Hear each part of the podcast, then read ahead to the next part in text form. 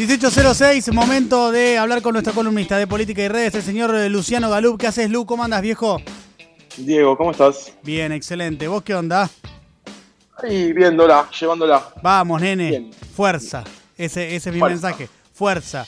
Em, hablemos de un tema eh, que me parece súper interesante, que es el de los adolescentes de ultraderecha. Un fenómeno que llama bastante la atención porque, claro, uno los ve o los escucha o los lee y tienen posiciones más conservadoras incluso que las que podían llegar a tener, no sé, sus abuelos. Eh, lo cual llama mucho la, la, atención, ¿no?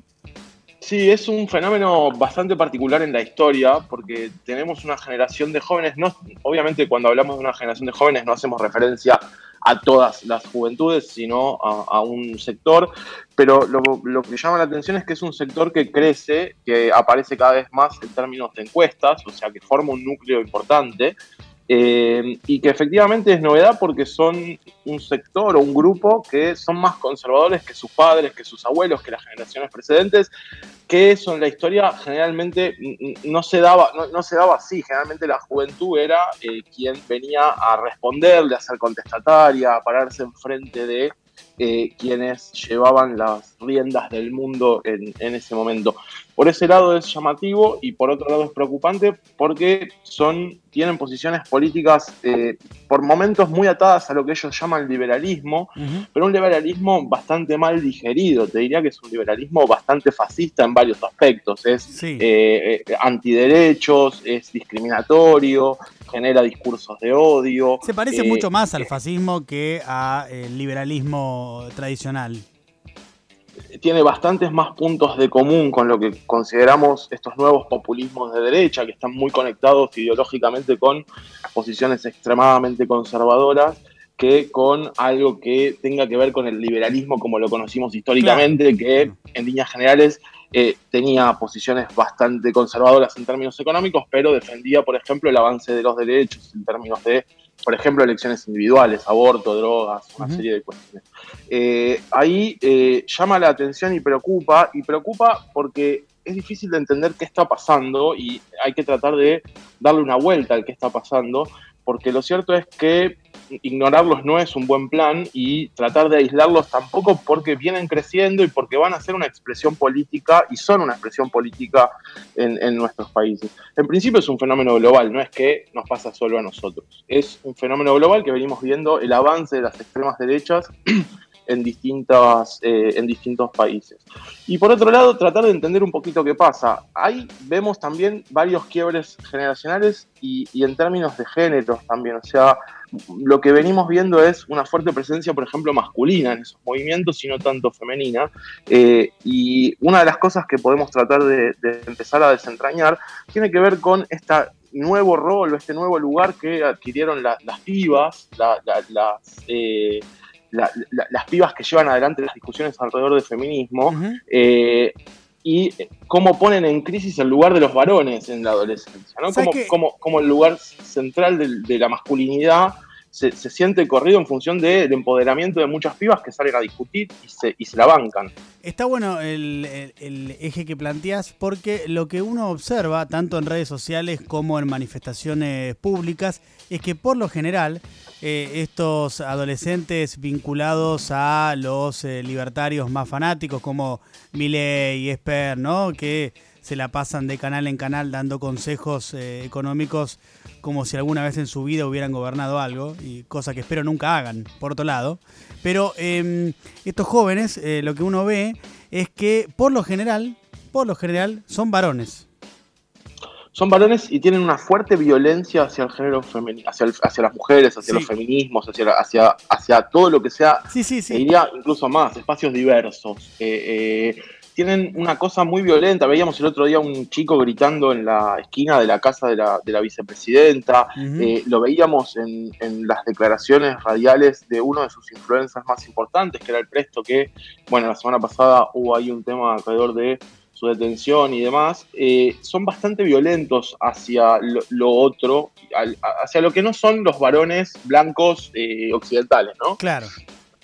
Sí, sí ese es un principio de explicación, eh, pero el fenómeno es tan complejo que te diría que tiene varias. Otra explicación que hay que buscar y hay que explorar tiene que ver con el fracaso de los progresismos, con el fracaso de la promesa de eh, la incorporación de todos a un mundo en el cual, de todos y todas, a un mundo en el cual nos íbamos a ir, nos iba a ir mejor, ¿sí? que íbamos a crecer indeterminadamente y que se iba a redistribuir riqueza, íbamos a ser todos, eh, eh, íbamos a estar todos más incluidos cultural, simbólica y económicamente. Bueno, la verdad es que eso entró en crisis, entró en crisis ya hace bastante tiempo, te diría que desde el año 2007, 2008 está en crisis, lo que está en crisis es la matriz eh, de, lo que conocimos como neoliberalismo. Y lo que se empieza a notar es que eh, esos avances de, determinados movimientos, feminismo o lo, que son las reivindicaciones de Black Lives Matter en, Estados Unidos, o el avance de los movimientos latinos en Estados Unidos, o el avance de todo lo que no sea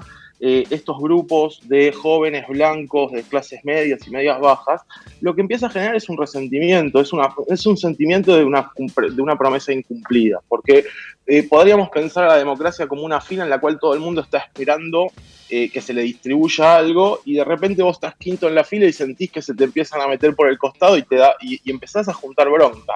Y en esa bronca que juntás, la forma más fácil de saldarla es irte hacia esos espacios que promueven discursos de odio, que luchan contra las élites. Por eso estos populismos o estos nuevos populismos de derecha se plantan muy fuerte contra lo que son las élites políticas históricas, porque vienen a decir, ellos no te cumplieron la promesa y le dieron a todo el resto, nosotros venimos a cumplir tu promesa.